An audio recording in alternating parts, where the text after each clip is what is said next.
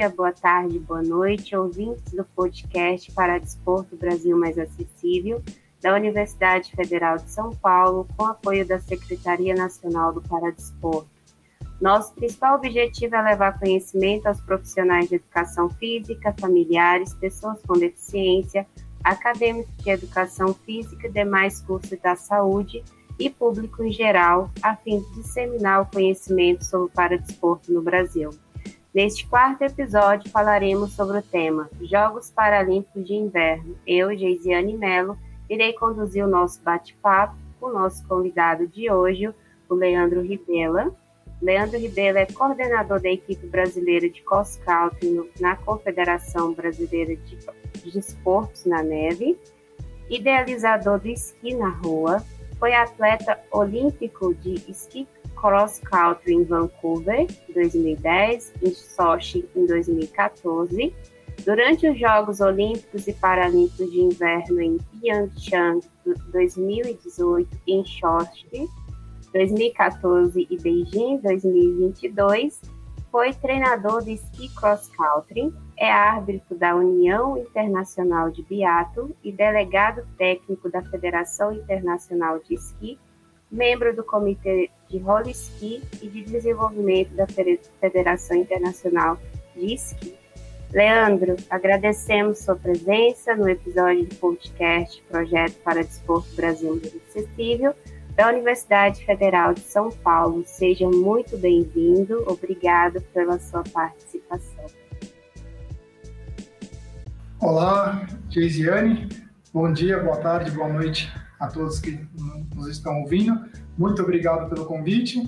Então, eu sou Leandro Rivela, é, homem, branco, cabelo e olhos castanhos, 42 anos, e estou sentado aqui no meu escritório é, onde tem os coletes de participação dos dois últimos jogos, dos dois Jogos Olímpicos que eu participei em 2010 e 2014, aqui ao fundo na parede.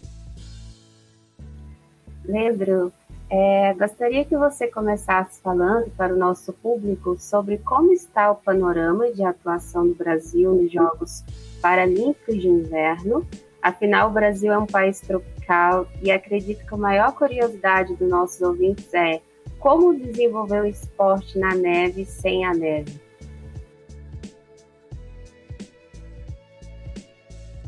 Então vamos lá.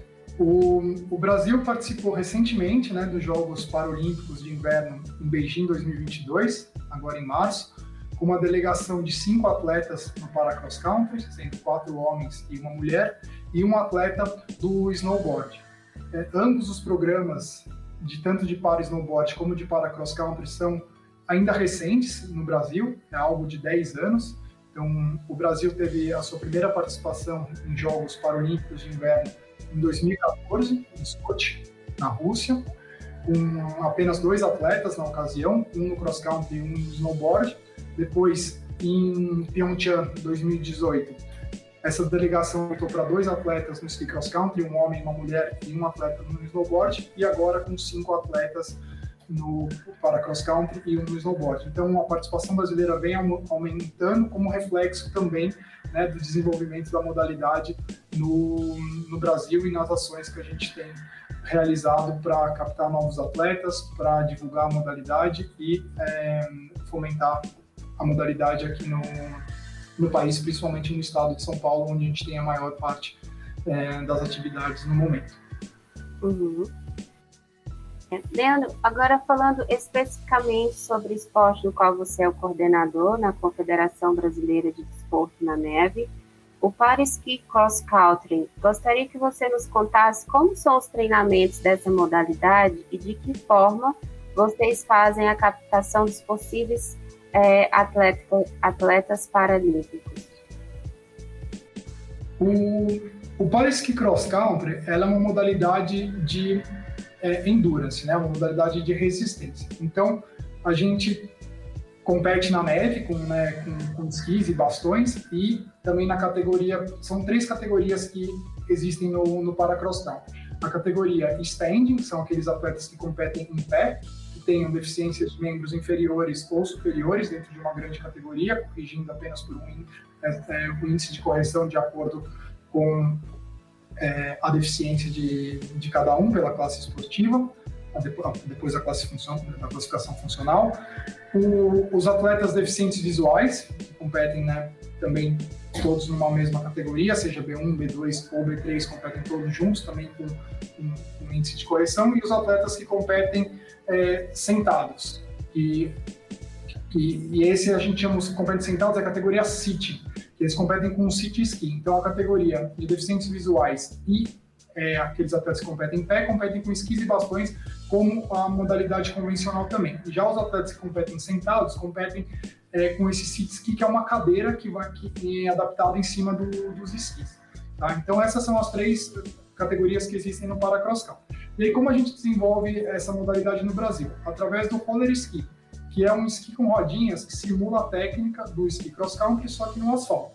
Então a a bota, os bastões, no caso dos que competem sentados, a cadeira, é a mesma que a gente utiliza aqui no, no, no asfalto, do que a gente utiliza no inverno, só que aqui é adaptado com um esqui com, com rodinhas. Esse esqui com rodinhas não é uma invenção nossa, tá? surgiu na década de 50 na Europa como forma de treinamento daqueles atletas que treinavam no verão, desculpa, que competiam no inverno, treinarem no verão. Então houve essa necessidade e começou é, a criar esse equipamento na, na, Europa. Isso foi crescendo, né? O, o roller foi tomando corpo, surgindo competições internacionais é, na Europa, a ponto que em 2015 a Federação Internacional de Esqui uniu as duas disciplinas, o esqui cross country e o roller ski, como sendo uma única modalidade. Então, hoje no, no esporte convencional, né, no esporte olímpico, é, as competições no, no verão de roller ski somam pontos para o ranking internacional de esqui cross country, assim como as provas de esqui cross country na neve. Então, o atleta que compete tanto no verão com roller ski como no, no inverno com esqui cross country pontua para o mesmo ranking. No esporte paralímpico, é, já há uma discussão também para integrar, integrar as duas modalidades, mas ainda há algumas é, questões técnicas a serem resolvidas, tanto em relação a equipamento, é, principalmente para a categoria sentado, em função da adaptação do, da, da, cadeira, que nem sempre você consegue é, fornecer o mesmo equipamento para todos os atletas competirem em condições iguais no, no, é, no asfalto, como algumas outras questões também no, no, no, esporte em pé. Enfim, mas é com esse equipamento que a gente consegue viabilizar o treinamento aqui no Brasil. E como o Brasil aqui não tem neve, né, a gente tem investido bastante é, nisso, de apresentar a modalidade através de roller ski, de desenvolver a modalidade através de roller ski, e aqueles atletas que forem se destacando, a gente vai é, fazendo a inserção deles na neve, né, o desenvolvimento deles na neve, e a médio prazo é bem possível é, eles chegarem no alto rendimento. Então, todos os atletas que hoje participaram da última edição da Paralimpíadas em 2022, todos eles conheceram o esqui cross country através do roller ski, ou, ou através vivências nossas aqui, né? E depois com, com o treinamento chegaram nesse nesse é, nesse nível. Então é possível, né? Como eu comentei no início dessa fala, o, o, o ski cross country é uma modalidade de resistência, de endurance. Então isso significa que a gente também pratica outras modalidades para é, ajudar na nossa preparação física. Ou seja, por exemplo, o para-atletismo pode ser usado na preparação, é, o remo pode ser utilizado na, na, na preparação, é, o ciclismo pode ser usado na, na, na, preparação, todos esses outros esportes, a natação, outros esportes, principalmente o nosso período que a gente chama de período preparatório, né, que é um período que ainda não é, é um período específico e competitivo, que é que está bem concentrado no inverno, é, nessa nossa modalidade no inverno, né, pelas competições uhum. que já aconteceriam no inverno, a gente consegue realizar outras modalidades juntamente na preparação e tudo isso a gente consegue fazer no Brasil. Então, contando rapidamente, sem querer me alongar muito, mais um case de sucesso, né, o Christian é, Rivera, é, nosso atleta participou aqui do, do, da última edição de Jogos Paralímpicos, ele foi vice-campeão mundial em janeiro, na Noruega, é, foi a primeira vez que o Brasil ganhou uma, né, uma, uma, medalha em campeonato mundial de, de para cross country. E, mas o Christian começou a praticar aos 12 anos, então com, com o roller ski em Jundiaí, onde, onde é um dos nossos núcleos de, de iniciação, ele começou lá. Então depois de seis anos, né, indo para a neve todos os anos, participar de competições, fazendo desenvolvimento apropriadamente, ele conseguiu atingir um, um nível altíssimo, né? É, de rendimento para brigar de igual pra, com, com, todos os outros atletas do, do mundo. E os, os, outros atletas também estão já com, com, com, um nível bastante significativo, representativo internacionalmente, mas é, acho que o caso do Christian é o mais. É, mais talvez longo, porque participou de todo o processo, dos 12 anos, na iniciação, ainda na pré-adolescência, até chegar no, é, aos 19 anos, né, no, ainda com uma projeção muito grande pela frente, mas todos os atletas estão no mesmo caminho, dependendo muito de quando se inseriram no, no, no esporte. Não, eu ia te perguntar agora é, sobre a iniciação né, esportiva. E o caso do Chris você já nos respondeu. É muito legal ver esse desenvolvimento ah, né, da iniciação ao alto rendimento, e isso é, quer dizer que é uma, algo de sucesso, né? Eu gostaria de perguntar, você falou que está ainda muito localizado nas, em São Paulo, né? Como a, vocês da Confederação estão pensando em expandir isso para as outras regiões do Brasil, né? A região norte, nordeste, por exemplo? Então, no, no momento, o que, o, o que, nós temos de atividades, né, estão ainda concentradas aqui no estado de São Paulo, então em São uhum. Paulo, em, em Jundiaí, em, em, Santos e aqui em São Carlos. Né, o nosso modelo de hoje de desenvolvimento é sempre ter um parceiro local, então que, que a gente consiga desenvolver em, parce, em parceria com, com com uma entidade local. Então, aqui em São Carlos, por exemplo, é em, em parceria com a UFSCar, com a Universidade Federal de São Carlos, é, uhum. em Santos, a Associação Paradesportiva de Santos, em Jundiaí, quando começou, foi com, com o programa do, do, do PEAMA, é, da Prefeitura, e então, e agora a gente vai começar em 2023 também em, em Ribeirão Preto, em, em parceria com o, o novo projeto de, do, do centro dos, dos, núcleos de referência, desculpa, dos de referências paralímpicos, vai ter um novo centro de referência, já tem, né, um novo centro de referência em Ribeirão, que começou com natação e com atletismo, e a gente vai inserir o roller ski a partir de 2023 também lá. Então, é, nesse momento, a gente ainda precisa né, organizar cada vez melhor esses, esses núcleos de iniciação que a gente tem, e enquanto a gente busca parceiros. Então, eu vejo como esse centro de referência, por exemplo, do CPB, como é, uma oportunidade imensa para a gente inserir o roller ski em uhum.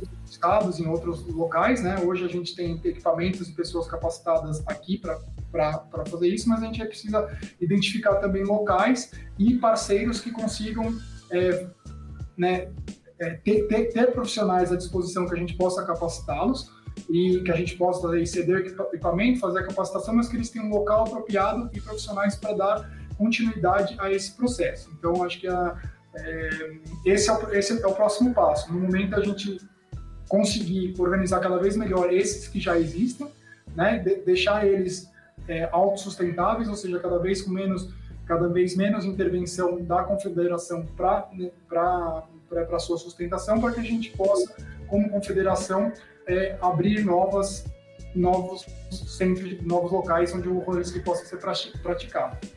Respondi a sua pergunta? Não, perfeitamente. E até casando com, com a sua resposta, é, Leandro, agora em relação às pessoas com deficiência que gostaria de experimentar alguma modalidade na, na neve, que indicação você daria para elas vivenciar essa prática? Por exemplo, a uma, uma criança, um adolescente, enfim, um adulto, viu, uh, ouviu o podcast, viu a competição pela televisão e gostaria de desenvolver, uh, vivenciar esse, essa modalidade. Acho que o primeiro passo é, né, é nos contactar. É, uhum. Não pode ser através dos canais de comunicação do, do Instagram, ou mesmo do site, contatos. E aí, para a gente entender aonde que essa pessoa está é, localizada. Então, se estiver próximo de alguns do, dos locais onde a gente já tem atividades, a gente pode oferecer uma vivência para essa, essa pessoa, ou juntar um grupo de pessoas para oferecer uma vivência. Então, a gente faz isso uma certa frequência, né? Que as pessoas uhum. que se interessem possam ir é, um dia é, e provar o equipamento, provar a modalidade, receber uma instrução dos nossos é, professores e treinadores. E se for um grupo maior, a gente, às vezes, de uma instituição que tem mais atletas e quer conhecer, a gente pode levar até lá também, por exemplo, falar assim, ah, não, a gente uhum. trabalha com esporte paralímpico, aqui a gente tem é, 10, 15 crianças de 10 a, a 15 anos interessadas, é, é possível trazer uma vivência para cá, a gente pode tentar viabilizar isso também, acho que isso são oportunidades. O primeiro passo é esse, acho que é conhecer a modalidade, se identificar, né, se familiarizar com o equipamento, é, um pouquinho, entender um pouquinho mais como, como, é o treinamento e aí sim, se, se interessando pela modalidade, come, começar a prática, né, a, a, prática de fato dela de forma né, constante. Então, e aí, hoje, o que, o que tem né, para ser oferecido são esses quatro núcleos de iniciação aqui que eu comentei, né? De São Paulo, Jundiaí, Santos e, e, São Carlos, e a partir do ano que vem em Ribeirão também. Aí sim, aqui a gente tem a estrutura já montada para conseguir atender é, pessoas que queiram praticar a modalidade.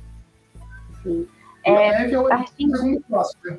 A neve é o segundo passo. Acho que, né, Sim. O, o treinamento, a gente trabalha muitas habilidades que depois podem ser aplicadas na neve. Então, a adaptação à neve é uma vez que já foi feito todo esse treinamento técnico no Brasil, geralmente é muito mais rápido. Mas ninguém vai para a neve hoje, né, do, do, do, dos atletas que, que nós trabalhamos aqui, ninguém vai para a neve é, com pouco treino de treinamento. Eles primeiro fazem todo um processo é, aqui para se desenvolver, ter todas as habilidades, aí sim, quando eles estão aptos a ir para a neve e realmente aproveitar aquele tempo lá, é, é, é quando né, justifica também levá-los, até, até, falando um pouco de investimento, né? Porque uma viagem para neve é relativamente caro, né? Você precisa avião, ficar é, acomodado em hotel, como a gente, né, a gente precisa viajar para encontrar a neve. Então a gente faz isso num momento um pouco mais avançado mesmo. Mas, obviamente, nada impede. Se alguém tiver a oportunidade de ir né, para a neve por conta própria, procurar. Geralmente as estações de esqui sempre é,